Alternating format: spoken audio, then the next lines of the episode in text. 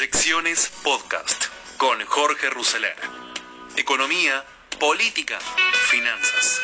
Todo lo que necesitas saber para tomar las mejores decisiones.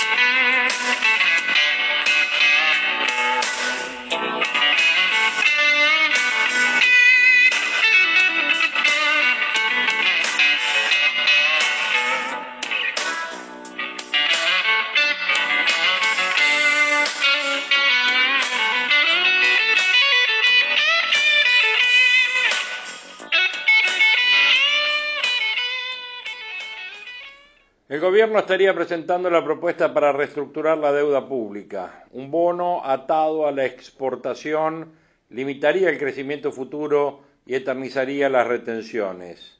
El campo mira la novela Vicentín mientras le hipotecan el futuro. El dólar estará más pedido en medio de fuertes internas en el gobierno. Informe de Salvador Estefano, que nos llega en el día de hoy, que se hace las siguientes preguntas. Se presenta la propuesta de reestructuración de deuda. Todo haría indicar que tendrá una quita mínima de capital y se mejorarían algunas condiciones para llegar a un valor neto de 49 dólares con 90. Los dos endulzantes que podrían elevar este nivel son un pago de contado más un cupón atado a la evolución de las exportaciones. ¿Cómo es lo del cupón? Si Argentina aumenta el nivel de exportaciones totales, esa suba dispara un pago de intereses adicional para la deuda bajo ley extranjera, que también se aplicaría para la deuda bajo la ley argentina. Una suba de las exportaciones implicaría más pago de intereses, entonces, correcto, sin importar si el país tiene superávit o tiene déficit de balanza comercial o fiscal. El país tendría entonces un impuesto al crecer, que se materializaría a través de este bono. Correcto, la suba de las exportaciones implicaría un aumento de intereses. ¿Quién paga esos intereses? Y el Tesoro. Por ende hay que trabajar para potenciar ingresos o para bajar gastos, para poder cubrir esas erogaciones en el marco del déficit fiscal. Si esto es correcto, las retenciones llegaron para quedarse y seguramente con un cupón de deuda ligado a las exportaciones el discurso oficial será que no pueden bajar las retenciones porque tienen que pagar la deuda pública. La pregunta es, ¿es un error dicho bono? No, es un horror. El gobierno argentino en el año 2005 había configurado un bono atado al PBI, pero como manipuló las estadísticas, muchos inversores no cobraron lo que correspondía. Y en esta oportunidad se tomó una variable como las exportaciones, que son mucho más difíciles de manipular. Te diría que no hay forma de engañar a los tenedores de bonos. ¿Y qué objetas? Y pagar intereses en función de la evolución de las exportaciones es ponerle un impuesto a las propias exportaciones. O sea, tenemos muchas dificultades ya para ser competitivos en el exterior y el gobierno ahora lleva adelante una política de tipo de cambio múltiple que le quita rentabilidad a los sectores que son dinamizadores de las exportaciones para financiar consumo interno.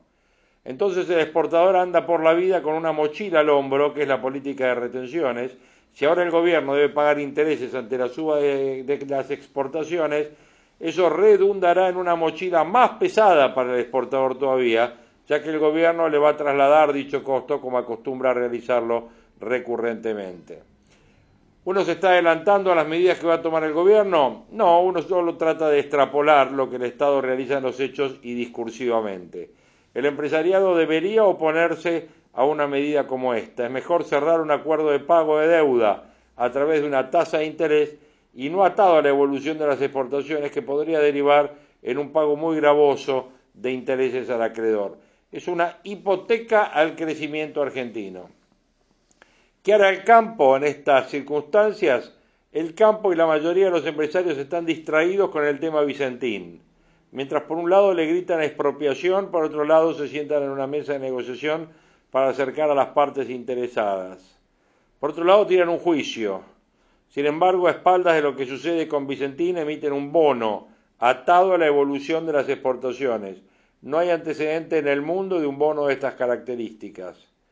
Los países no crecen por incrementar el gasto privado y público, crecen por aumentar las inversiones y las exportaciones. Argentina es el único país del mundo que tiene impuestos para exportar materias primas agrícolas ahora es el único país del mundo que ata la evolución de pagos de sus deudas al incremento de sus exportaciones. Claramente el gobierno está soslayando el rol de la inversión más la exportación en la economía y pone en mayor riesgo de importancia el consumo privado y público. ¿Qué es lo que nos está anclando en una recesión con inflación desde el año 2011 a la fecha? ¿Cuánto ofrecería Argentina para reestructurar la deuda? Aproximadamente unos 52 dólares de valor presente neto. Los bonos bajo ley extranjera que cotizan en el mercado están a 45 dólares con poco margen ya para subir, ya que el valor presente neto de la reestructuración se está calculando al 10% y creemos que el mercado la tasa sería superior llevándolo entre el 12 y el 14. ¿Esta oferta se igualaría para los bonos ley argentina? Sí, en el caso, en ese caso sí hay margen para la suba porque esos bonos cotizan a 40 dólares. ¿Qué pasa con el mercado accionario? En este momento estamos observando una fuerte corrección en la bolsa americana y esto arrastra los papeles argentinos en el exterior. Sin embargo, el índice Merval a fines del año 2015 se ubicaba en 552 dólares y hoy vale 401. Nos parece que con reestructuración de deuda deberíamos estar en niveles más elevados de los actuales. El mercado accionario está a precios irrisorios.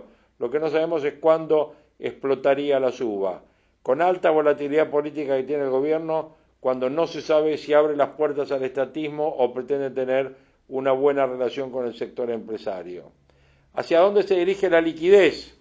Con las limitaciones que hay para comprar dólares, ya sean oficiales, bolsa, contado con liqui, blue, importar mercadería o comprar bonos soberanos que están en cesación de pagos, todos los caminos conducen a que los instrumentos que sirvan son los que actualizan su capital por el dólar oficial, o sea, todos los bonos dólar link. En las últimas colocaciones hemos visto altos niveles de suscripción. Algo parecido ocurría en el 2012 y en el 2015. En breve vencen bonos en pesos. Existe la posibilidad de que los inversores extranjeros retiren el capital a vencer y compren dólares, con lo cual el que tiene que comprar dólares que lo haga ahora y el que tiene que vender que espere un poquito. ¿Qué va a pasar con Vicentín? Nadie lo sabe, ni el presidente lo sabe. Habrá una intervención y luego el gobierno va a decidir. Una vez más, detonó la interna en la coalición gobernante. A confesión de partes, relevo de pruebas. El Estado no tiene un rumbo claro, por eso no despega la bolsa, los bonos y por eso el dólar blue sigue valiendo 126 pesos comprador. Siguiendo con el tema vicentino, y hubo declaraciones del presidente, que ratificó hoy que avanzará con la expropiación de la cerealera luego de haberse reunido con el CEO de la compañía ayer en Olivos. La expropiación es la herramienta para poder rescatar la empresa, no hay otro modo, afirmó el jefe en una entrevista con la periodista Cintia García. Yo les pedí una alternativa. Lo que ellos proponen es que el Estado ingrese a la empresa sin expropiación. Lo que pasa es que eso supone un acuerdo con empresarios que están muy salpicados y eso es muy poco transparente. Agregó que las presuntas maniobras que llevaron adelante los directivos de la empresa durante el gobierno de Macri los lleva a esto. En el fragmento de la entrevista que García difundió en una cuenta de Twitter, el mandatario afirmó, ellos saben que no tienen aire y que solo el Estado puede socorrerlos, aunque denunció que quieren acordar con el Estado porque temen que después de una expropiación queden débiles frente a las acusaciones por sus manejos existentes. Unas horas antes, el jueves por la tarde, Alberto Fernández recibió en la Quinta de Olivos a Sergio Nardelli, el CEO de Vicentín, para analizar la situación de la cerealera en riesgo de quiebra y definir una salida. A la salida, Omar Perotti, gobernador de Santa Fe, había revelado que el presidente está dispuesto a escuchar alternativas superadoras a la expropiación. El último lunes, Sabemos que el presidente anunció la expropiación y el envío del proyecto de ley al Congreso para la declaración de la utilidad pública y la expropiación de la cerealera. Un día después se dio a conocer el DNU que estableció la intervención y funcionarios del Ministerio de Desarrollo Productivo viajaron a Santa Fe para reunirse con el juez Lorenzini.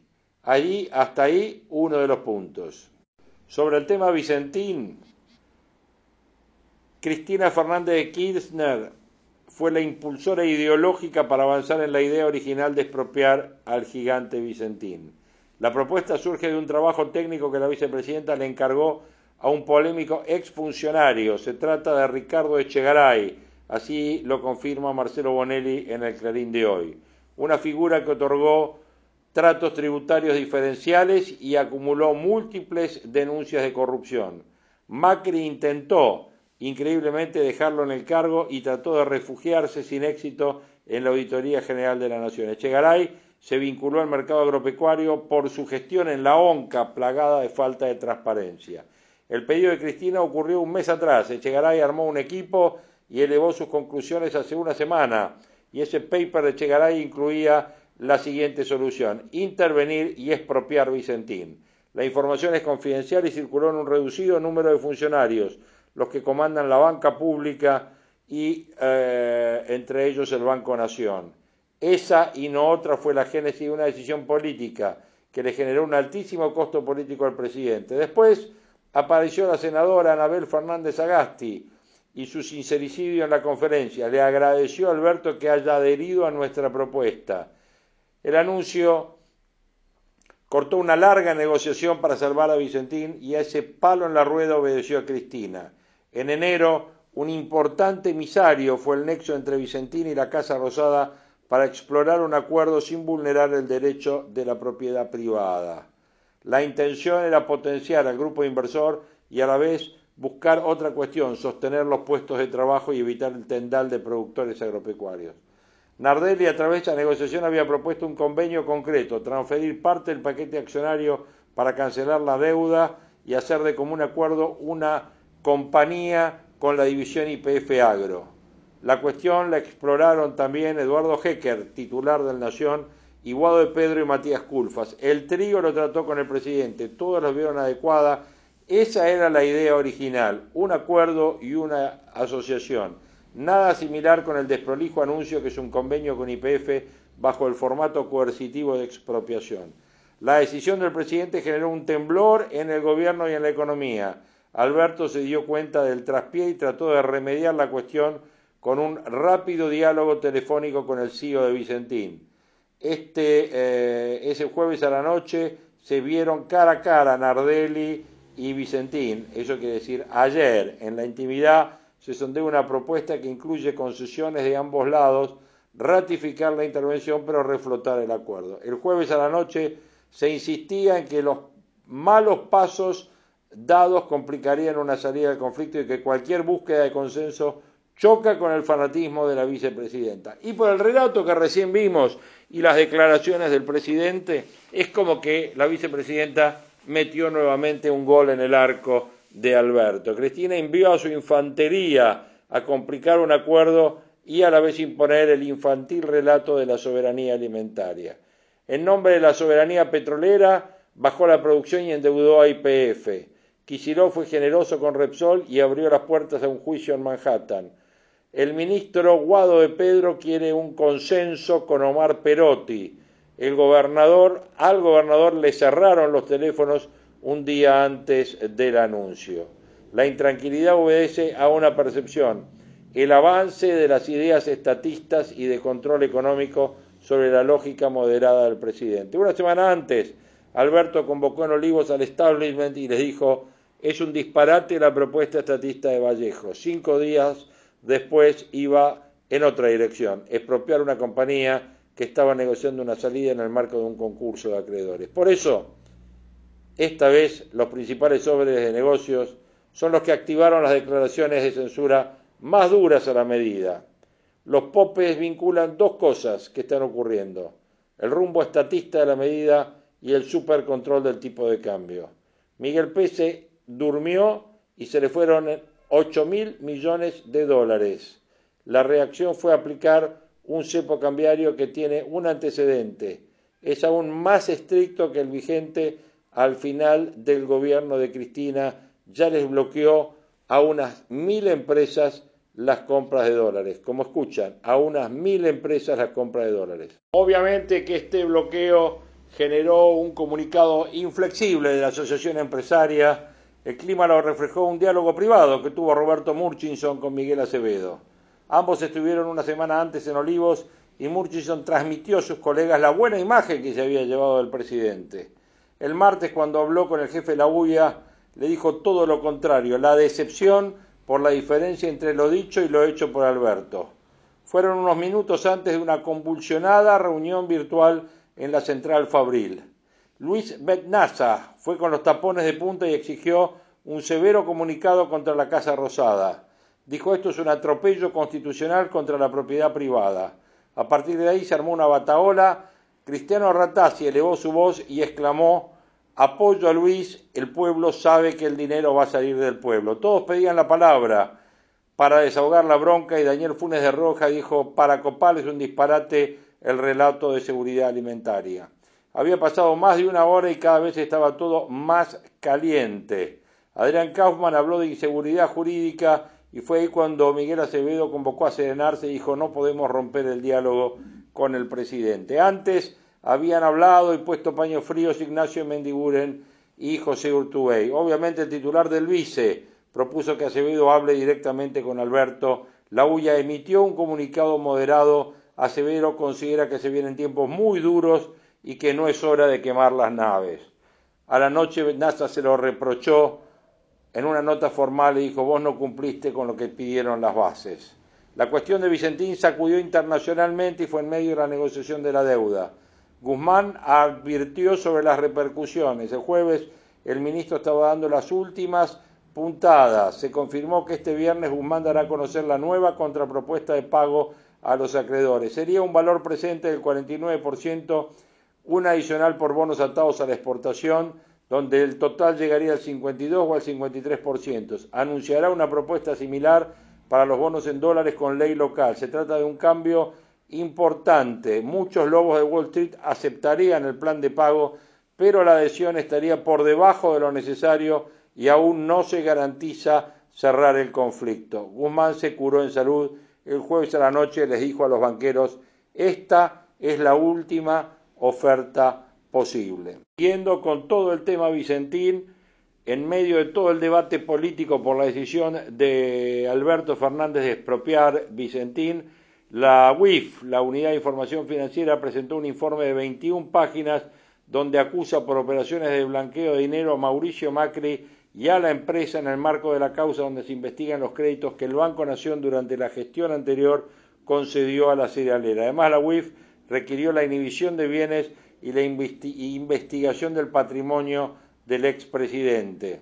Gerardo Policita imputó a el ex titular del banco, Javier González Fraga, y a los responsables de la firma, Alberto Padoán y Gustavo Nardelli, en una denuncia por supuestas irregularidades en el otorgamiento de préstamos a este grupo empresario. La compañía cerealera fue la principal aportante de dinero en la campaña de Macri y pidió el concurso preventivo dijimos, en la eh, ciudad de Reconquista Santa Fe. Bueno, en medio de este tema, obviamente sale Claudio Lozano hablando y elaborando un estudio donde analiza la situación económica de la empresa y los préstamos otorgados por la gestión anterior del Banco Nación. Lozano hizo ese informe cuando Vicentina anunció públicamente que se encontraba en una situación de estrés financiero que no le permitía hacer frente a sus eh, obligaciones. Y obviamente, mientras el gobierno marca la cancha y afirma que por ahora no hay otra alternativa que la expropiación de Vicentín, las conversaciones para definir el futuro de la compañía continúan esta mañana en el edificio de IPF. Allí, según informaron fuentes oficiales, están reunidos Guillermo Nielsen, presidente de IPF, Matías Culfas, el interventor designado por el DNU, Gabriel Delgado, y Sergio Nardelli, que anoche estuvo cara a cara con el presidente. Ayer Perotti había dicho que la salida eh, del encuentro con Fernández, que los ejecutivos de Vicentín demostraron ánimo de diálogo y que hoy conversarían entre las partes. Sin embargo, esta mañana el ministro de Agricultura y Pesca Basterra aclaró la postura oficial y dijo el presidente fue muy claro, hoy no hay otra alternativa más que la expropiación si se encuentra otro instrumento de mejor aplicación y menor costo, bienvenido sea. Y el propio Fernández cerró el tema al decir que no hay otra alternativa a la expropiación. El gobierno abrió una instancia de negociación y se comprometió a analizar opciones distintas a la expropiación al tiempo que demoró el ingreso al Senado del proyecto impulsado por Anabel Fernández Sagasti. Pero al mismo tiempo desde la Casa Rosada dejó en claro que el camino de la expropiación sigue siendo la única opción viable y rechazan las alternativas que propone la empresa. Además, el gobierno tiene interés en exponer cuál es el estado financiero de la compañía y cuáles fueron las operaciones que se realizaron en los últimos años. De hecho, la UIF pidió ser tenida como creyente en la causa penal que investiga por el préstamo que el Banco Nación le dio a Vicentín. El organismo antilavado aportó información y pidió que se investigue si existió una maniobra de lavado de activos y sesión de pago fraudulenta. Vicentín ayer le propuso a Fernández que la empresa quede en manos de una sociedad entre IPF, el ACA, que es una empresa vinculada con Inagro. El gobierno desestima esa alternativa porque argumenta que la continuidad del proceso de quiebra en la justicia civil y comercial puede derivar en la adquisición de un consorcio extranjero que integra la lista de acreedores. Como ven, este tema de Vicentín va a seguir dando que hablar bastante en términos de la política argentina y del futuro económico. Mientras tanto, estamos viendo si se cierra el tema de la deuda. Es en estas horas, con respecto al tema de la deuda, que el gobierno analiza tomarse el fin de semana largo en el país para ajustar los números fiscales y los números finales y extender hasta la semana que viene la enmienda, una mejora formal de la propuesta final que realizarán los bonistas con títulos bajo legislación extranjera. Cuatro fuentes oficiales embarcadas en la negociación confirmaron a la Nación que esa posibilidad se está barajando en el Ministerio de Economía. Lo mismo dijo a este medio una fuente cercana a los acreedores externos de la Argentina. La temporalidad de esta excepción no está clara, pero lo más probable, dijeron, es que sea hasta el lunes o martes. Es un escenario probable y sobre el que se estará decidiendo en las próximas horas. Estamos en ese proceso. A la tarde seguro va a haber novedades, dijeron en Hacienda. No obstante, otras fuentes, tanto privadas como oficiales fueron más asertivos y aseguraron que esa extensión ya es prácticamente un hecho, sin embargo los voceros de economía aún no lo confirmaban. Hoy es el deadline de la tercera prórroga que hizo el gobierno en las negociaciones en las que lleva embarcado ya varios meses. Guzmán, con el aval del fondo, aseguró que no puede mejorar su propuesta por encima de 50 centavos por dólar a una tasa de 10%. Sin embargo, los bonistas reclaman que llegue a 53. En los últimos días, surgió la posibilidad de que el equipo ofrezca este bono atado a las exportaciones, que se denomina Value Recovery Instrument, VRI, según las siglas en inglés. No, segure, no sería del gusto de todas las partes, ya que algunos fondos buscan un flujo que no esté condicionado en el tiempo por variables que no consideran asegurables en un país inestable como la Argentina. Economía pensaba presentar hoy la enmienda a la oferta de la deuda. Una vez realizada se abriría un periodo de 10 días para definir la tasa de adhesión. La primera, que fue el 8 de mayo, tuvo una aceptación cercana al 13%. El último 22 de mayo el país entró en un default selectivo llamado soft default, como lo llamaron en economía, luego de que se cumpliera el plazo de gracia del 22 eh, de abril de los intereses de los tres bonos globales por 503 millones de dólares. Sin embargo, embarcado en negociaciones de buena fe, el gobierno logró evitar que un 25% de los acreedores acelerara la deuda. La oferta original implicaba una reducción en la carga de intereses del 62% y un alivio de capital del 5,4% y una gracia de tres años.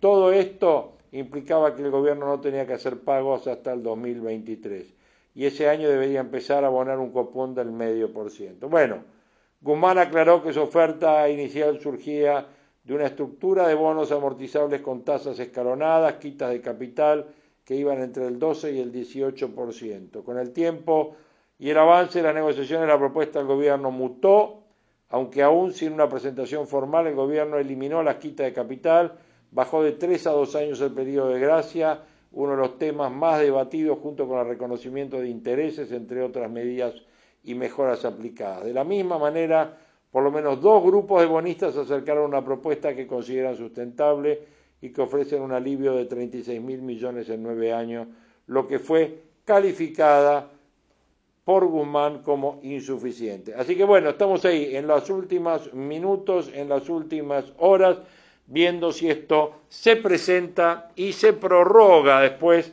10 días más para ver, según lo que me dicen a mí, ya está confirmado prácticamente que esto va hasta el 22 de junio y ahí directamente ya tendría que estar presentada la enmienda para votarse y lograr y ver cuál es el resultado final de la negociación.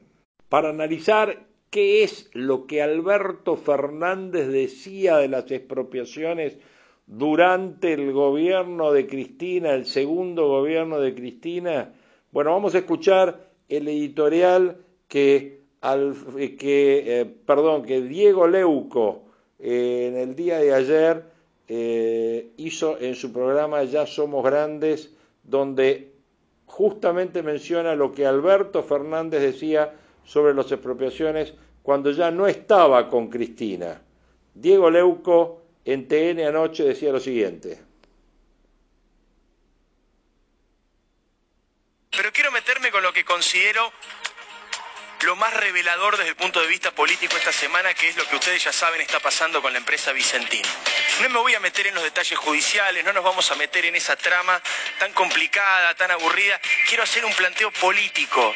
Quiero tratar de contar por qué me parece, y está cada vez más claro, que esto que pasó con Vicentín, eh, Vicentín es la prueba absoluta de que Cristina gana cada vez más terreno en la República Argentina y claramente es quien toma las decisiones, por lo menos de fondo, por lo menos las importantes, por lo menos este tipo de decisiones con las cuales está en juego el prestigio internacional de la República Argentina. Voy a leer una frase y quiero que adivinen quién la dijo. A ver si podemos jugar a esto del otro lado en casa. Me preocupa el modo y la forma como el gobierno tomó la decisión. Me recuerda a cuando se tomaron los fondos de las AFJP. La medida fue vista casi como confiscatoria y aquí sucede algo parecido.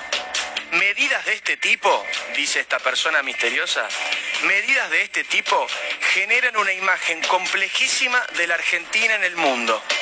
El problema es cómo se ha hecho. Se buscó una solución confusa y en la cual no se han tenido en cuenta las normas. ¿Quién dijo esto? ¿Algún dirigente opositor? ¿El señor Willy Cohen que está invitado aquí con nosotros? ¿Un periodista loco de este canal o de otro? No, esto lo dijo Alberto Fernández. Esto que acaban de escuchar, que se aplica perfecto para criticar la decisión de intervenir con una intervención de dudosa legalidad y después querer enviar un proyecto de expropiación con Vicentín, lo decía Alberto Fernández cuando se hablaba de IPF. Sigue Alberto Fernández, dice, la presidenta tiene que saber que no me voy a callar. No voy a tolerar callarme su ley antiterrorista, que incluyan en una base de datos criminales a dirigentes sociales que reclaman. No me voy a callar su mal manejo de la economía que llevó al país al déficit fiscal. No me voy a callar que se gasten las reservas del Banco Central y que la estatización de IPF, y esta es la perlita final digna de una nota de Carlos Pagni, que la estatización de IPF no es suficiente para resolver el problema energético. Decía Alberto Fernández en su momento, se estatizó mal, se estatizó fuera de las reglas y con IPF no alcanza para cubrir el déficit energético. Ahora, según Alberto, se expropia bien a Vicentín y con eso resolvemos la soberanía alimentaria. Fíjate lo que decía Alberto cuando no estaba con Cristina. Tiene que saber que no me voy a callar. Definitivamente no me voy a callar no voy a seguir, no voy a tolerar callarme su ley antiterrorista. No voy a tolerar que incluyan en un programa, en un, mm, programa de, de computación, en una base de datos, criminales a dirigentes sociales que reclaman. No me voy a callar su mal manejo de la economía que ha llevado a la Argentina de vuelta a tener déficit fiscal. No me voy a callar en denunciar que no solamente no acumuló un solo peso más de reserva, sino que se está gastando las reservas del central. Y no me voy a callar de decir que esto, como dije aquel día, la estatización de IPF no es suficiente para resolver el problema energético. A mí lo que me preocupa es, eh, una vez más, el modo y la forma como el gobierno toma la decisión. Mire, a mí me hizo acordar mucho al tema de los fondos de pensión. El gobierno cuando tomó los fondos de pensión pudo haber explicado algo muy simple. Señores, por el sistema tal como está planteado, el Estado Nacional va a tener que hacerse cargo del 70% de las prestaciones. Explíquenme por qué. Si voy a tener que pagar el 70% de las prestaciones, yo tengo que resignarme a no manejar los ahorros de la gente. Si hubiera explicado eso, era muy fácil de entender la medida. pero la politizó. La politizó, en extremo. Y entonces, en muchos lugares del mundo, la medida se vio como una medida intempestiva, inexplicable, llena de ideología. Casi confiscatoria, digamos. Casi confiscatoria. Y acá pasa algo parecido. Ahí está, ahí está. Clarísimo, clarísimo, clarísimo, clarísimo. Se puede traspolar prácticamente igual. No, hay que cambiarle una coma para explicar lo que está pasando en este caso con Vicentín. Hay toda una polémica y todo un debate. Cristina y Alberto son distintos. ¿Es Alberto moderado y Cristina eh, no tanto? ¿Es Alberto una persona que está tratando de ponerle límites a Cristina? Contar esto es hacerle el juego a Cristina. Esto es una opinión personal yo creo que no son tan distintos uno del otro.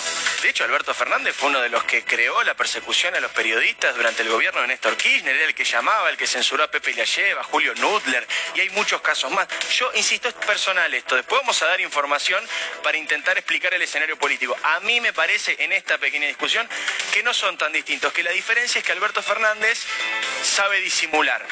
Y Cristina no disimula porque no la necesitan. A Cristina la quieren así como es lo que la quieren. En cambio, Alberto Fernández tiene que armar una personalidad que no tiene. Yo creo que es un error confundir a un operador con alguien moderado. Una persona de un estómago fuerte, capaz de tragarse algunos sapos en pos de un objetivo, eso no es ser moderado. Esa me parece que es una pequeña diferencia. Pero insisto, pequeña opinión personal. ¿Qué está pasando acá y qué se ve detrás de todo esto? Lo que dijo Gabriel Mariotto hace algunos días. Gabriel Mariotto dijo claramente, la sociedad se comió el caramelito de la moderación de Alberto Fernández, cosa que nos vino bárbaro, ahora necesitamos al gobierno de Cristina, el gobierno que lleve adelante aquellas cosas que verdaderamente nosotros queremos lograr. Estatizaciones, eh, default eventualmente si es ocurre, avances sobre la justicia, impunidad en las causas de corrupción. Se me ocurre una metáfora futbolera porque el presidente de la Nación, Alberto Fernández, es muy futbolero, es hincha de Argentino Junior y es arquero, digamos, cuando juega con los amigos, juega de arquero. Y de alguna manera, lo que se presentaba cuando se conoció esta fórmula, Fernández Fernández, la idea era, lo que por lo menos Alberto Fernández decía era, yo soy como una especie de arquero que va a atajar las pelotas de Cristina cuando quiera hacer alguna barbaridad. Hoy la Nata contaba que eh, Alberto Fernández dice yo soy el ribotril de Cristina. Yo no, conozco esa frase porque no fue pública. Me parece que la de arquero es más tranquila, ¿no? Yo estoy acá, estoy paradito. Si Cristina quiere patear al arco con alguna barbaridad, yo la voy a atajar. No atajó una el presidente hasta ahora. Todas las que pateó Cristina fueron gol. Todas las que pateó Cristina fueron gol. Me anoté algunos ejemplos para no olvidarme, pero hay cientos. Con Banoli, cuando lo tuvieron que reemplazar, gol de Cristina. Con el cambio a la corte, gol de Cristina. Con los presos y las liberaciones, gol de Cristina. Con el manejo de los espías, gol de Cristina. Con la presión a la justicia, gol de Cristina. Y para el final tengo una más que es gol de Cristina, pero la quiero dejar para cuando termine. Fíjense el momento en el que Alberto Fernández presentaba la intervención y expropiación de Vicentín lo que pasaba con la senadora Anabel Fernández Agasti, que de la nada, de la nada, pasó a estar al lado del presidente diciendo esta frase, mira. Eh, la ley que usted envíe pueda ser tratada prontamente con la amplia discusión que nos caracteriza, pero creo que es una herramienta fundamental para el Estado Nacional, una empresa testigo en sobre todo lo que tiene que ver con el mercado de granos y la industria alimenticia tan importante para la Argentina. Muchas gracias por la participación y por haber escuchado la idea. Muchas gracias por la participación, le dice el presidente Alberto Fernández. No es al revés, no tiene que ser el presidente el que le agradece a la senadora por participar de un anuncio que no era una pavada, no es un anuncio así nomás, no es simplemente una comunicación de una política de gobierno, de alguna mirada más o menos vinculada a alguna problemática social, es una estatización, es una eh, intervención de dudosa legalidad, ahora voy a explicar por qué, y además es una expropiación lo que anunciaba el presidente en ese momento, no era una situación por la cual se explicaría demasiado que la senadora le diga al presidente gracias por estar, gracias por, por participar como si fuera un cumpleaños, como si hubiese sido una reunión. Alberto Fernández después salió a decir, tuvo que explicar esto porque este video es muy contundente, lo hablábamos con Willy por mensajito el otro día mientras estábamos al aire en la radio. Salió muy fuerte, muy rápido a decir, acá mando yo. Y salió tan rápido a demostrar que él es el que tiene el poder en la Argentina, que decidió absorber el costo político de esta decisión él solo. Dijo, fue una decisión mía. Ni siquiera es que dijo, bueno, lo estamos viendo, hay cosas que se conversan en el gobierno. Fue derechito y dijo, se tiró directamente de cabeza sobre la bomba que estaba a punto de explotar y dijo, esta es mía, la hago yo. Que nadie diga que Cristina me reta, dejemos de hablar de esa historia negra de que Cristina me reta. La sensación es que ya ni lo reta. Antes lo retaba, cuando se acuerdan cuando se inauguraron las sesiones ordinarias, que Cristina lo retó ahí en público, después nos dijeron que no, que era un chiste. Ya pareciera como que ni lo reta, que Cristina directamente define y Fernández ejecuta. Insisto, ¿cuál es la prueba de esto? Que se comunicó de sorpresa. Se comunicó de sorpresa lo que estaba ocurriendo con el gobierno y la decisión sobre Vicentín.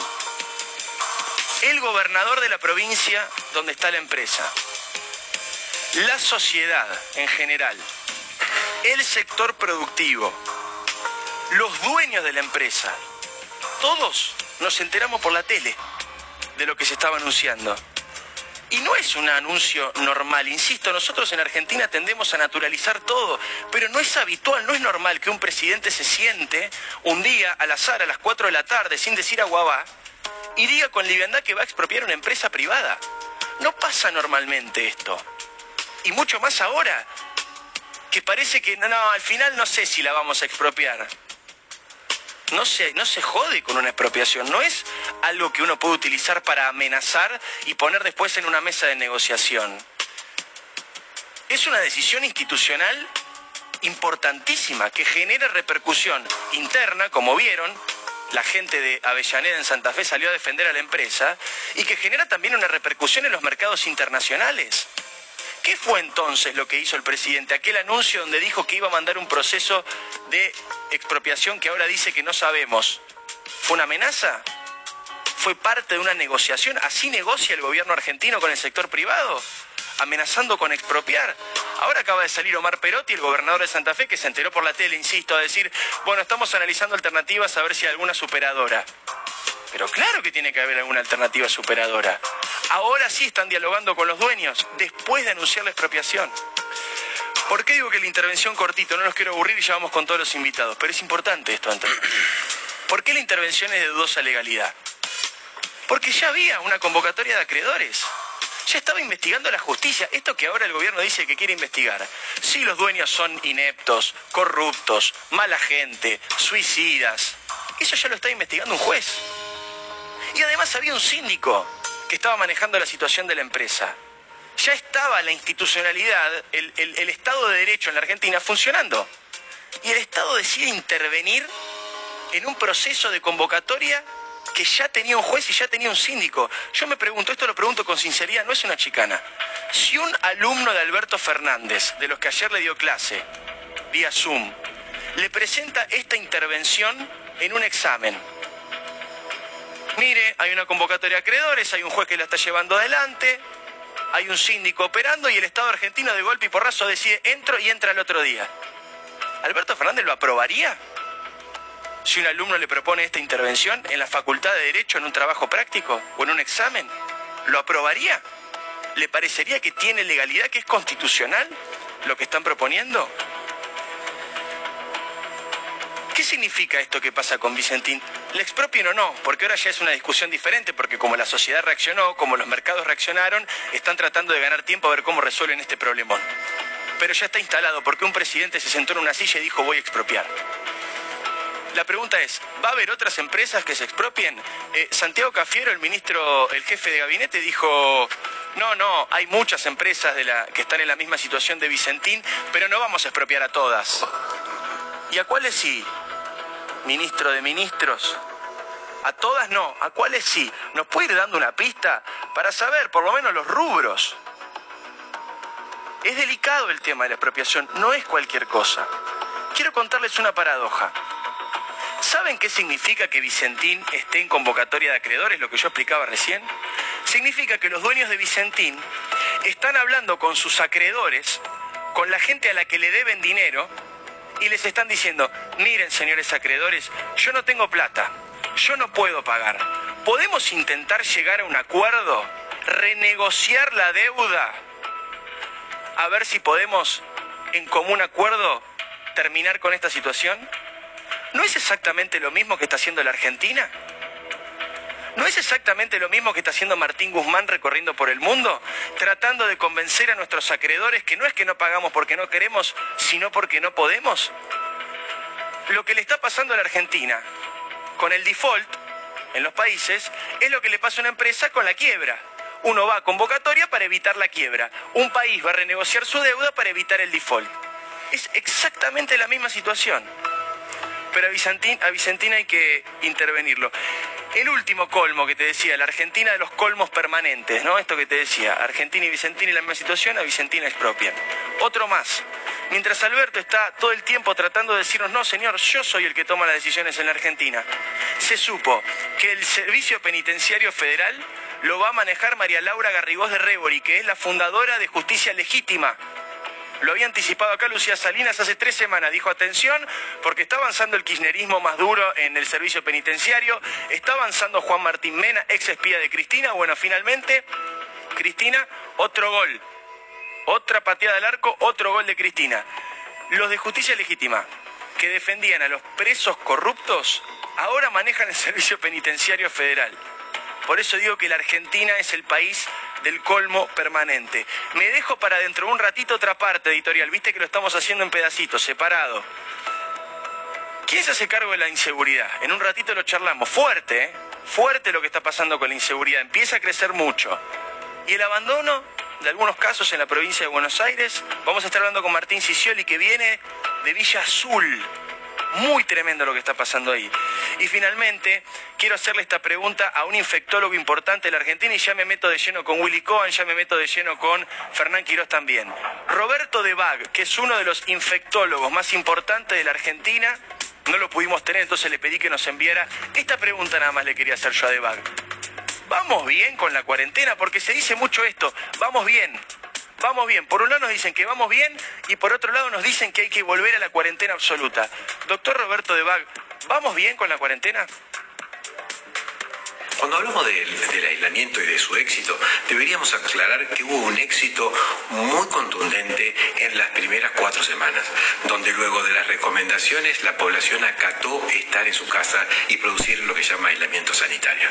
Pero luego de eso, lo que se produjo fue un incremento en la cantidad de casos y ya no podemos hablar del éxito de la cuarentena, sino tenemos que hablar de que está circulando el virus en las diferentes comunidades, fundamentalmente en lo que es el AMBA. Pero ahora no podemos decir que la responsabilidad es la gente que no cumple con el aislamiento, porque se reactivaron algunas actividades, sino que ahora tenemos que decir realmente que la herramienta para controlar este incremento de casos es el testeo el bloqueo de, los, de las eh, personas que están infectadas y el bloqueo de los contactos. De esa manera, hoy lo que tenemos es no éxito de la cuarentena, sino lo que tenemos que esperar es el éxito de las medidas de control. ¡Wow! Fuerte, ¿eh? Bueno, ahí teníamos la opinión de Diego Leuco en su programa anoche respecto de todo el tema Vicentín, básicamente, y de la relación eh, y de la figura y del manejo del presidente y de Cristina Fernández respecto de este tema. Y para ir cerrando este episodio de Proyecciones 2020 de hoy, eh, vamos a escuchar un informe de mm, Maxi Montenegro, donde narra en qué punto estamos de todo este tema Vicentín a esta hora eh, y en este momento llegado el fin de semana. Seguramente durante el fin de semana va a haber cantidad de noticias respecto de este tema, evolución. En este capítulo ya hemos tocado deuda, hemos tocado en profundidad el tema de Vicentín. Eh, quise que escuchen la opinión del eh, análisis de Diego Leuco de anoche, que realmente pone en su justo lugar, ¿no es cierto?, al presidente y a la figura del presidente y a la figura de Cristina dentro de este esquema. Bueno, creo que lo vamos a estar completando con este informe que Maxi Montenegro ha preparado en el día de hoy. Y con esto cerramos este capítulo de eh, Proyecciones 2020. Que está sucediendo con Vicentín, ¿eh? porque ayer finalmente estuvo la, reunión entre el presidente y eh, el CEO de Vicentín, Sergio Nardelli, eh, que fue con otros directivos, con, el abogado de la empresa.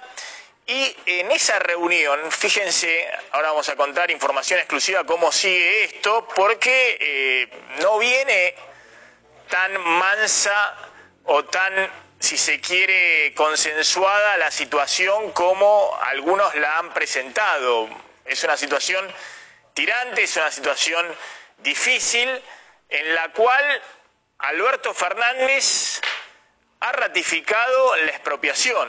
¿eh? No solamente la intervención de la empresa, que ya está siendo efectiva, ya están los interventores hoy en la empresa en Santa Fe, se evalúan alternativas, ahora vamos a contar cuáles son, pero atención, fíjense Alberto Fernández en la reunión ayer, ¿qué le dijo al CEO y uno de los dueños de Vicentín? ¿Eh? Le dijo textualmente el presidente, yo quiero un plan de salvataje y no me gusta el concepto de expropiación arbitraria. Esto fue en la reunión, ¿no? Tenemos la foto de la reunión, ¿eh? porque pongámosla en primer plano la, foto de la reunión, porque están ahí, la dejamos en segundo plano, pero en esta reunión Alberto Fernández le dice a Nardelli, ¿eh? yo quiero un plan de salvataje y no me gusta el concepto de la expropiación arbitraria. Pero Atención que agrega el presidente, aquí no hay un tema ideológico, el único recurso jurídico que tengo es la expropiación y por eso lo voy a usar. Es decir, el presidente con todas las letras y se preocupó de que esto se difundiera, es decir, que lo que dijo dentro de esa reunión se conociera afuera, el presidente ratificando que va a ir con el proyecto de expropiación de Vicentín y agregó Alberto Fernández ahí frente a frente con el CEO de Vicentín. A mí me interesa salvar la empresa, es mi único objetivo. Me imagino un grupo con el nombre IPF Vicentín, pero atención que la frase, la frase importante de Alberto Fernández es el único instrumento jurídico que tengo es la expropiación y lo voy a utilizar ¿eh? con todas las letras, diciendo que eh, no hay marcha atrás eh, para el presidente con el proyecto de expropiación. Ahora vamos a ver las alternativas porque obviamente esto cayó como un balde de agua fría en Santa Fe, donde el gobernador Omar Perotti se desvivió ayer después de la reunión con los directivos de Vicentini, con el presidente de la Nación. Fíjense que acá está Perotti también en la reunión, al lado de Vilma Ibarra, eh, es el que está ahí echándose eh, para buscar unos papeles ahí en el, en el maletín. Acá está Nardelli, el CEO de Vicentín, el presidente y su secretaria legal y técnica, Vilma Ibarra, que eh, debe cuidar la firma del presidente, para ver cuáles son los instrumentos jurídicos que usa el Estado. Bueno, Perotti se preocupó, apenas salió de la reunión, se preocupó por decir lo siguiente. ¿eh? Eh, la expropiación es un instrumento que está sobre la mesa, pero el presidente está dispuesto a encontrar alternativas superadoras.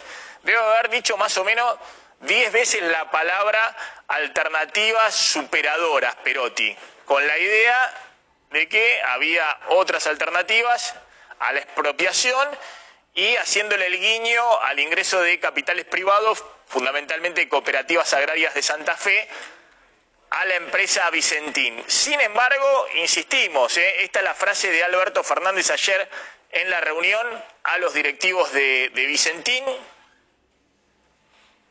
Aquí no hay un tema ideológico, el único recurso jurídico que tengo es la expropiación y por eso lo voy a usar.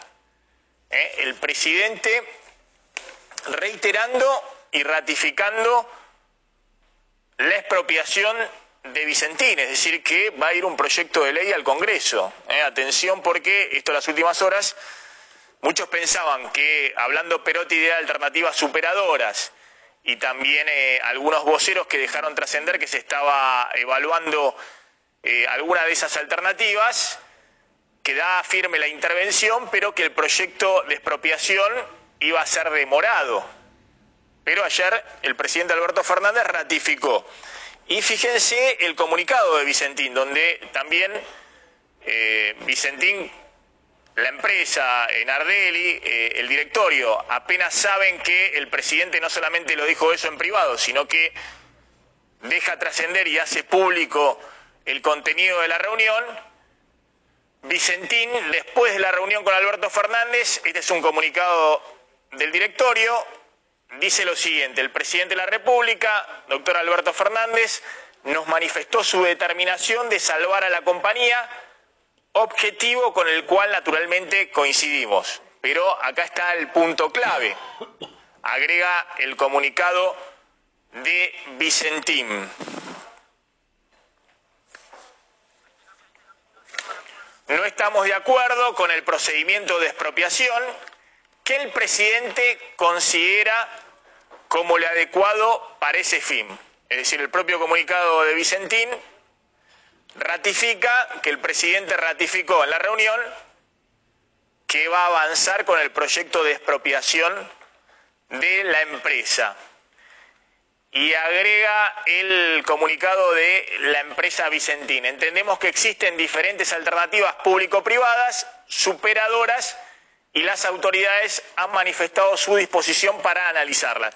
Pero efectivamente, más allá del tono cordial de la reunión de ayer, hay un contrapunto fuerte con el proyecto de expropiación y atención porque anoche la Unidad de Información Financiera, la UIF, presenta una denuncia penal en la cual pide se investigue al expresidente Macri y a los directivos de Vicentín por supuesto lavado de dinero, es decir, escala en la confrontación o en la presión entre el gobierno y la empresa. E incluso piden la inhibición general de bienes de los directivos de Vicentín y del presidente Mauricio Macri. Pero atención, eh, Maxi, que hay novedades de último momento porque algunas entidades, bolsas, la Cámara de la Industria Aceitera de la República Argentina y la Cámara de Exportadores, la que nuclea Dreyfus, Cargill, las más grandes del mundo, COSCO, la multinacional china, están empezando a tomar posición, cosa que no habían hecho hasta el momento.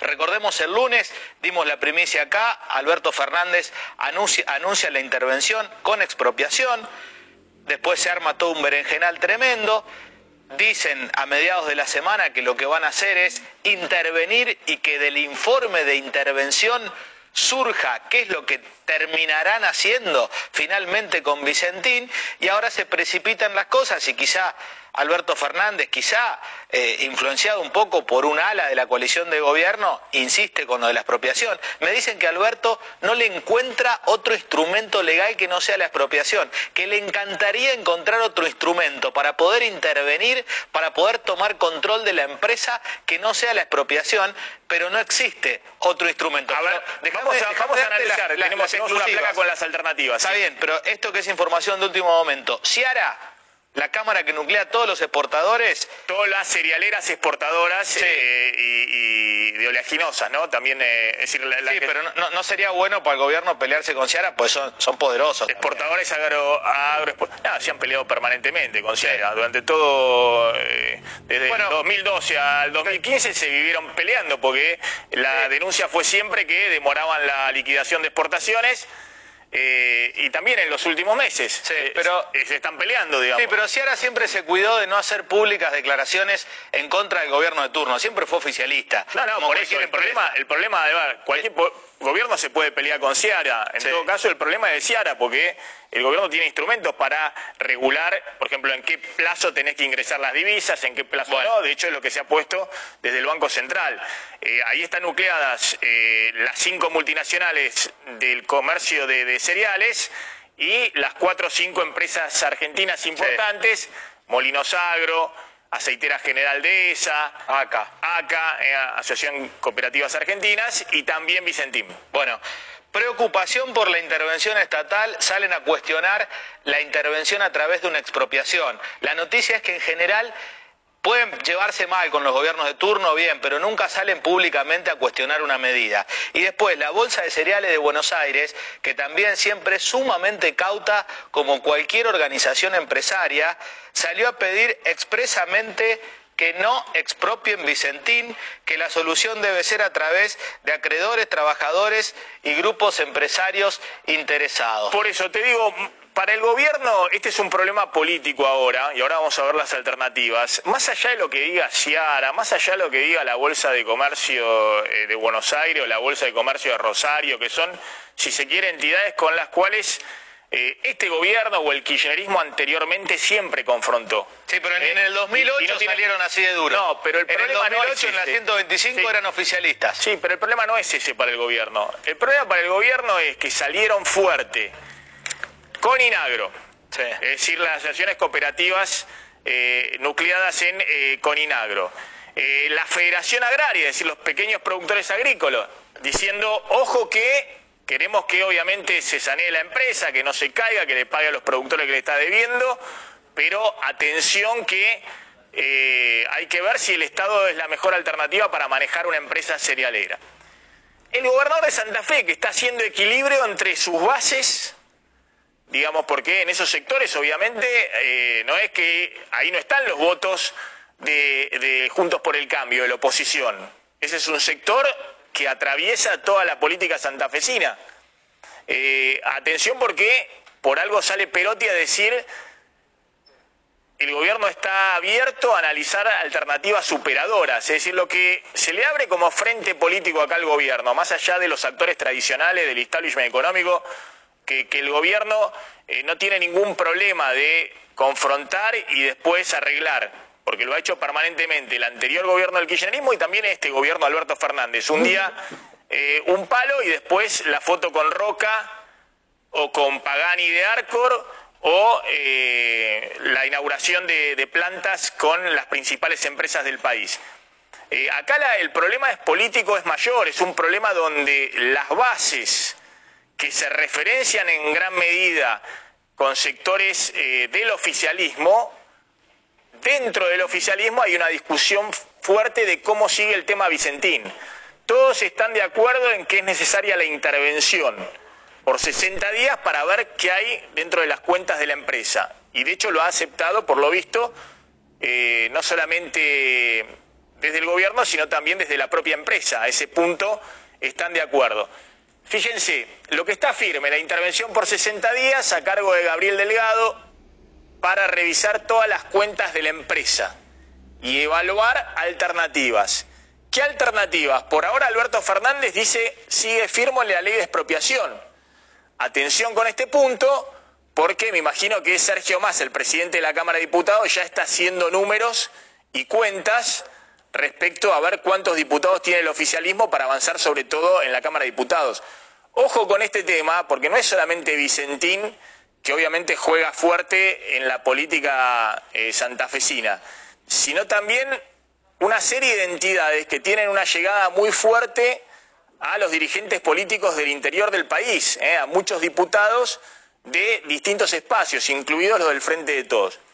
Pero bueno. Bueno, era como les estaba comentando, el tema político se está poniendo caldeado con respecto a este punto. Y para cerrar, eh, vamos a una opinión que sale publicada eh, en la parte de economía de Clarín de hoy, donde Juan Cruz Vicentín, uno de los integrantes de la cuarta generación del grupo empresario, da su punto de vista. Eh, la noticia de la intervención a la empresa que fundó su bisabuelo sorprendió a Juan Cruz en Buenos Aires, la ciudad donde vive, donde estudia eh, Derecho en la UCA, 26 años tiene, le preguntaron eh, si le sorprendió la intervención del gobierno y eh, su respuesta fue se nos cayó un rayo encima, no sabemos por qué y tampoco sabemos dónde estamos parados, soy de la cuarta generación y aspiraba a conducir la empresa como mis otros primos, somos una familia con pasión por la empresa que fundaron nuestros bisabuelos.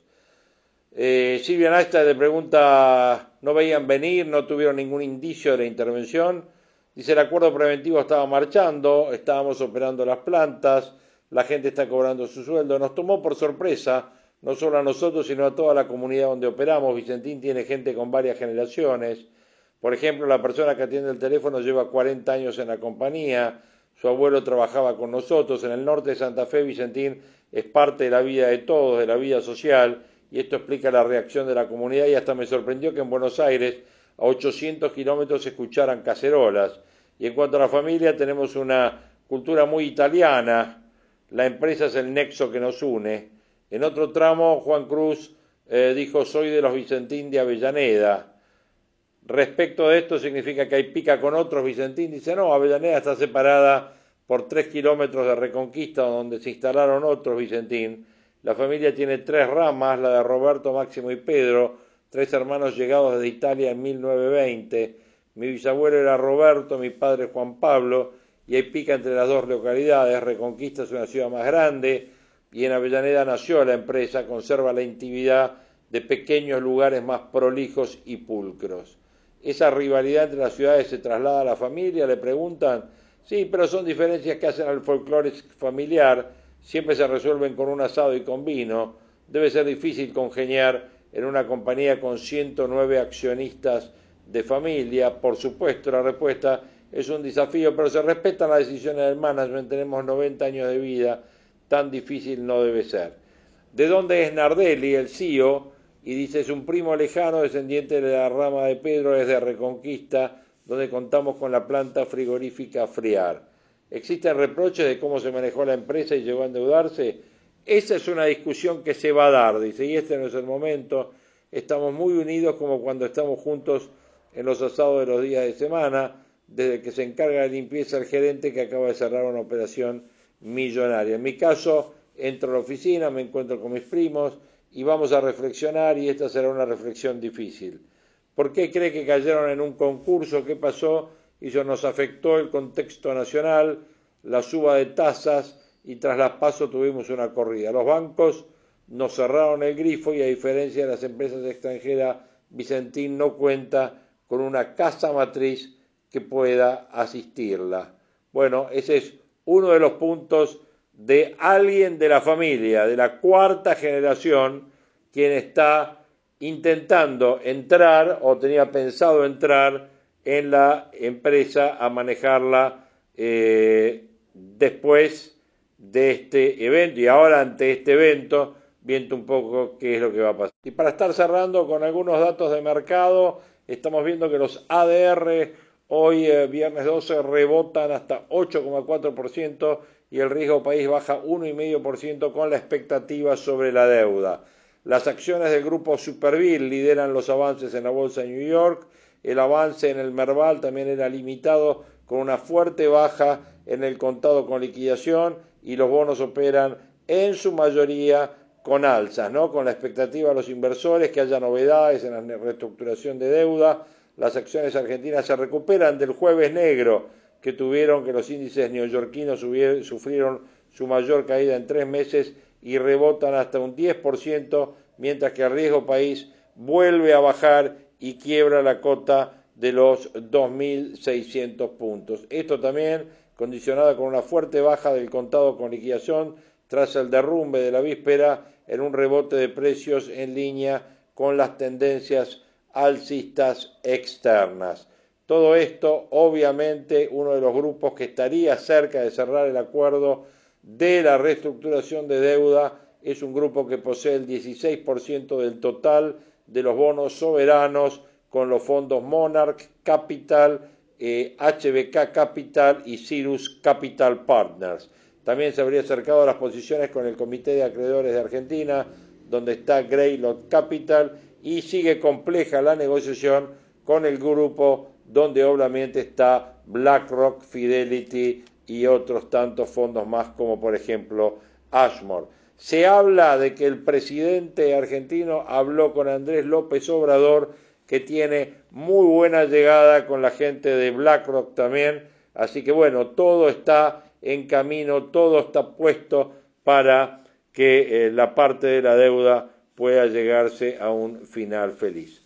Bueno, veremos. Hasta acá llegamos con, esta, eh, con este capítulo que tuvo eh, de todo, gran centralidad en el tema Vicentín y en el tema deuda, que creo que son los dos temas prioritarios en el eh, día de hoy y en el cierre de esta semana. Seguramente la semana que viene va a ser una semana donde van a seguir estos temas siendo parte de la agenda en un momento donde la pandemia se está poniendo difícil y también está haciendo efecto de la parte política por el fuerte crecimiento de los números, sobre todo de los contagios en eh, lo que es eh, la provincia de Buenos Aires y lo que es el Gran Buenos Aires.